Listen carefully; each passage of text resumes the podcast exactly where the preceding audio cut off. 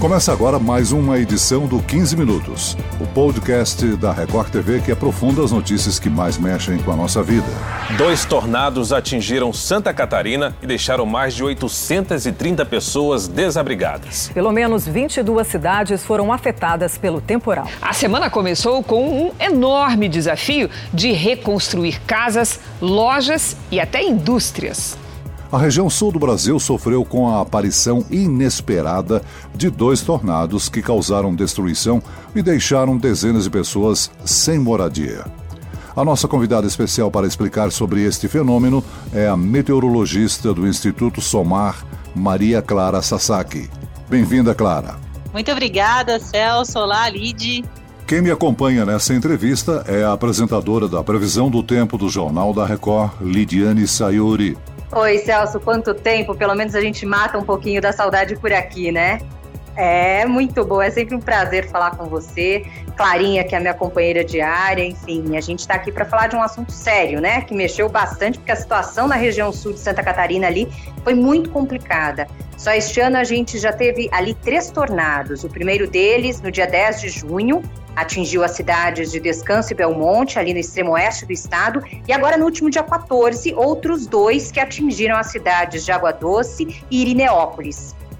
E com o maior número de pessoas atingidas. Agora, Clara, a região de Santa Catarina é conhecida por estar no chamado Corredor dos Tornados. Por que esse fenômeno acontece por lá e também como é que se forma um tornado? Olha, Celso, a região sul do Brasil, ela é mais atingida pelos tornados porque é uma região que forma bastante é, frentes frias. As frentes frias, elas são responsáveis pela formação das nuvens do tipo cumulonimbus, que são as nuvens de tempestades, né? Sempre que a gente vê, assim, um finzinho de tarde com nuvens, com trovoadas, relâmpagos, com certeza ali naquele ponto tem uma nuvem do tipo cumulonimbus. E essas nuvens do tipo cumulonimbus é que dão origem a, aos tornados e são responsáveis é, pelas fortes tempestades. A região sul do Brasil tem maior passagem de frentes frias, já que elas se formam na região sul e avançam para o sudeste do Brasil. Só que quando elas se formam lá no sul, nem sempre elas conseguem atingir o estado de São Paulo. Elas atingem geralmente o Rio Grande do Sul, Santa Catarina e o estado do Paraná. Por isso que nestes três estados tem maior chance para a ocorrência dos tornados. E como que os tornados se formam? Como eu falei, se formam né, as nuvens do tipo cumulonimbus e desce um ar é, em forma de funil da nuvem para a superfície. O ar ele desce é, em rotação, né? Nós temos movimentos de ar dentro da nuvem e esse ar acaba descendo aí para a superfície. Então nós temos essas nuvens do tipo funil e quando essas nuvens tocam o chão, aí elas são denominadas tornados. E as, os ventos são bastante intensos, podendo chegar aí até 100 km por hora, Celso. É, e o que vale destacar também, Celso, é que assim, nem todas essas nuvens carregadas formam os tornados ou os furacões. É, nós temos, por exemplo, o fenômeno que é conhecido como microexplosão ou downburst, que são diferentes dos tornados. A Clarinha pode explicar melhor para a gente a diferença entre eles, né, Clarinha? É, isso mesmo, Lid. As nuvens de tempestade, as, as nuvens do, de cumulonimbus, elas são responsáveis também por esses eventos, aí a microexplosão e o downburst, que são basicamente ventos que saem do, da base da nuvem e atingem também a superfície. Só que diferente do tornado, esses ventos não estão em rotação. Elas, eles atingem a, a superfície e espalham. Seriam uma rajada bem na horizontal, assim. Então a gente consegue ver geralmente pelos estragos que o tipo de estrago ocasionado por uma microexplosão é diferente de um de, da, do estrago ocasionado por um tornado, por exemplo. No tornado a gente vê que as árvores é, ficam destruídas, nós conseguimos ver um rastro de destruição. É, as árvores ficam torcidas, chegam até a torcer carretas, né? Como se elas estivessem mesmo girando. Agora, a microexplosão e a, as frentes de rajada, elas chegam na superfície, batem e e esparramam mesmo, né? Então as carretas acabam tombando, as árvores caem numa direção só, a gente não tem aquele rastro de destruição de árvores torcidas e carretas torcidas também. Ou seja, a gente pode dizer que o efeito desastroso de um tornado é sobre a superfície e nas alturas. chega a comprometer o tráfego dos aviões? Olha, é muito difícil, viu, Celso? Porque a, o tornado ele é um evento de curtíssima duração, ele dura pouco. Geralmente as aeronaves elas costumam desviar de cumulonimbus, elas evitam passar em áreas de extrema instabilidade. Então, dificilmente elas acabam é, sendo afetadas aí por uma nuvem do tipo funil, né? No caso, para a aviação, como ainda está lá no alto, seria o efeito da nuvem do tipo funil. As aeronaves já têm um, têm um radar, elas são equipadas com um radar, elas conseguem identificar uma área de extrema instabilidade. Então, por isso, o dano para aviação é menor do que o dano para áreas em superfície. Agora, olha só. Enquanto aqui no Brasil nós nos preocupamos com os tornados em Santa Catarina, lá nos Estados Unidos a preocupação é com os tornados de fogo. Os termômetros no lado oeste americano chegaram a registrar mais de 54 graus centígrados no final de semana, o que pode até ser a temperatura mais alta registrada no planeta. O que são esses tornados de fogo, hein? Olha, Celso, ah, como, o que, que acontece numa área, por exemplo, onde as temperaturas estão muito elevadas? Nós temos alta incidência de queimadas. Isso nós estamos vendo, inclusive, aqui no Pantanal. Nós tivemos várias notícias aí de incêndios de grandes proporções. E quando nós temos áreas que estão com, é, com queimadas de grandes proporções, nós temos é, o ar quente subindo para a atmosfera e junto com esse ar quente, várias partículas, né, fuligem da queimada, materiais particulados que vão subindo com o ar quente para a atmosfera. Todo esse material particulado ajuda a formar nuvens carregadas que são do tipo cumulonimbus, as nuvens de tempestade. E essas nuvens acabam favorecendo também a formação da, das nuvens funil, que logo viram um tornado. Se esse tornado acontece numa região que já está pegando fogo, como o ar está rotacionando, ele acaba levando fogo é, para o alto e aí tem uma, temos essa imagem impressionante aí que é o tornado de fogo. Então é o mesmo sistema, né, o mesmo efeito da, dos tornados que acontecem por aqui, só que eles acontecem em uma área que está pegando fogo e aí eles acabam subindo as labaredas aí numa altura bem impressionante. Lidiane, só ultimamente a gente tem notícia de ocorrências de tornados no sul do país, principalmente em Santa Catarina, que é a minha terra natal. Por que isso, hein? Olha, é um fenômeno comum, viu, Celso? Tem ficado mais frequente isso por causa da tecnologia. Antes a gente não tinha o celular, né, tão acessível ali para captar as imagens. As pessoas chegavam aos locais após esses fenômenos e já encontravam ali tudo devastado. Geralmente, esses fenômenos aconteciam em áreas que não eram tão povoadas ou de difícil acesso. Agora, com o auxílio do celular, em qualquer momento, até teve registro de uma pessoa em Santa Catarina, aí nos últimos dias, um caminhoneiro que conseguiu capturar uh, o fenômeno tornado acontecendo. Ele ficou no meio do tornado, uma imagem impressionante que rodou aí pelas redes sociais que consegue ser feita por causa dessa tecnologia. Além da região sul, também os tornados acontecem com frequência em todo o centro-sul do Brasil. E aí a Clarinha pode explicar para a gente por que também isso evolui tanto pelo Brasil, né, Clarinha? Olha, é isso mesmo, Lid. É, a gente acaba tendo mais notícias aí da região sul, porque é uma região onde passa mais frentes frias e formam mais cumulonimbus.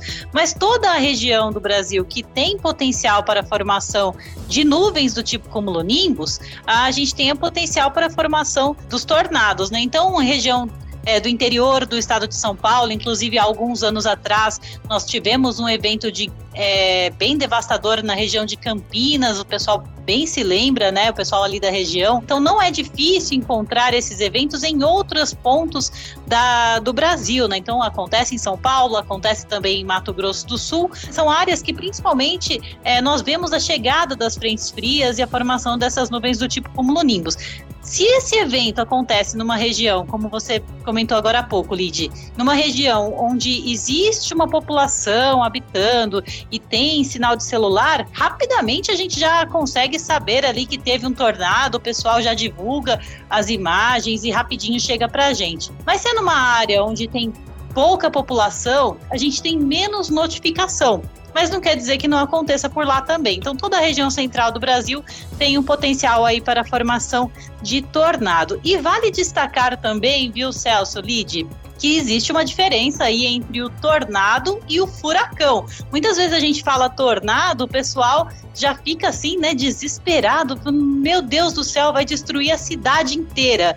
Na verdade, o tornado, ele tem uma escala muito pequenininha. O furacão, ele tem uma escala bem grandona. A gente consegue ver, inclusive, é, os furacões pelas imagens de satélite. Eles duram vários dias, enquanto que os tornados duram apenas alguns minutos e não dá para ver pelas imagens de satélite. A gente consegue ver que existem muitas nuvens carregadas ali numa região que tem tornado, mas a formação de tornado em si a gente não consegue identificar, já que é um evento de curta duração, rapidinho, dura aí no máximo 15 minutos apesar de ser um evento, sim, bastante é, significativo na região que atinge, provoca vários danos, vários é, várias perdas, né? Então existe essa diferença aí entre o furacão e o tornado. E para o pessoal ter uma ideia melhor, por exemplo, uma área onde está tendo furacão, nós temos várias nuvens do tipo cúmulo-nimbus. Então, nestas nuvens, é possível ter vários mini tornadinhos, várias nuvens funil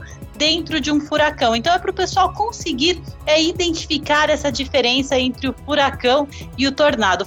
Agora, Celso, o que vale destacar é que a agenda meteorológica aqui no Brasil está muito movimentada, viu? Nós, tem, nós tivemos aí esses tornados e agora tem a previsão nos próximos dias de uma super nova frente fria que vem potente. Deve ser o maior evento dos últimos sete anos, tanto em frio quanto em áreas de abrangência da neve. Para dar uma prévia aí, algumas cidades da Serra Catarinense devem registrar algo em torno de 10 graus negativos. É bastante frio.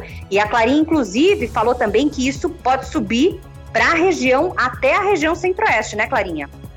Exatamente, Lid, mas sem provocar a neve, viu? A neve ela fica lá para a região sul. A gente sente a queda da temperatura em estados como Mato Grosso, Mato Grosso do Sul, e para se ter uma ideia, as temperaturas neste momento estão em torno aí de 40 graus, 39 graus. Nós tivemos aí na última semana, é, inclusive na capital Cuiabá. Agora, para a semana que vem, os modelos já derrubam a temperatura cerca de 20 graus para a capital de Mato Grosso. Então, os termômetros devem ficar aí entre 20 e 22 graus se essa massa de ar polar conseguir avançar até lá. Por enquanto, nós vemos o frio persistindo aí nos três estados da região sul com maior intensidade, mas nada impede que uma, um, pedaço desse ar frio avance também para o centro-oeste, pegando Mato Grosso do Sul, Mato Grosso e até podendo chegar aí ao Acre, ou Rondônia, conhecido como friagem haja saúde, né? Para a gente conseguir equilibrar essas temperaturas junto com a nossa saúde também. Eu gostaria que a Clarinha explicasse sobre qual efeito nós estamos, El Ninho ou Laninha, e por que as temperaturas desse inverno estão quentes. Olha, Celso, a, nós no momento, neste momento, nós não temos nenhum dos dois, nem El Ninho e nem Laninha.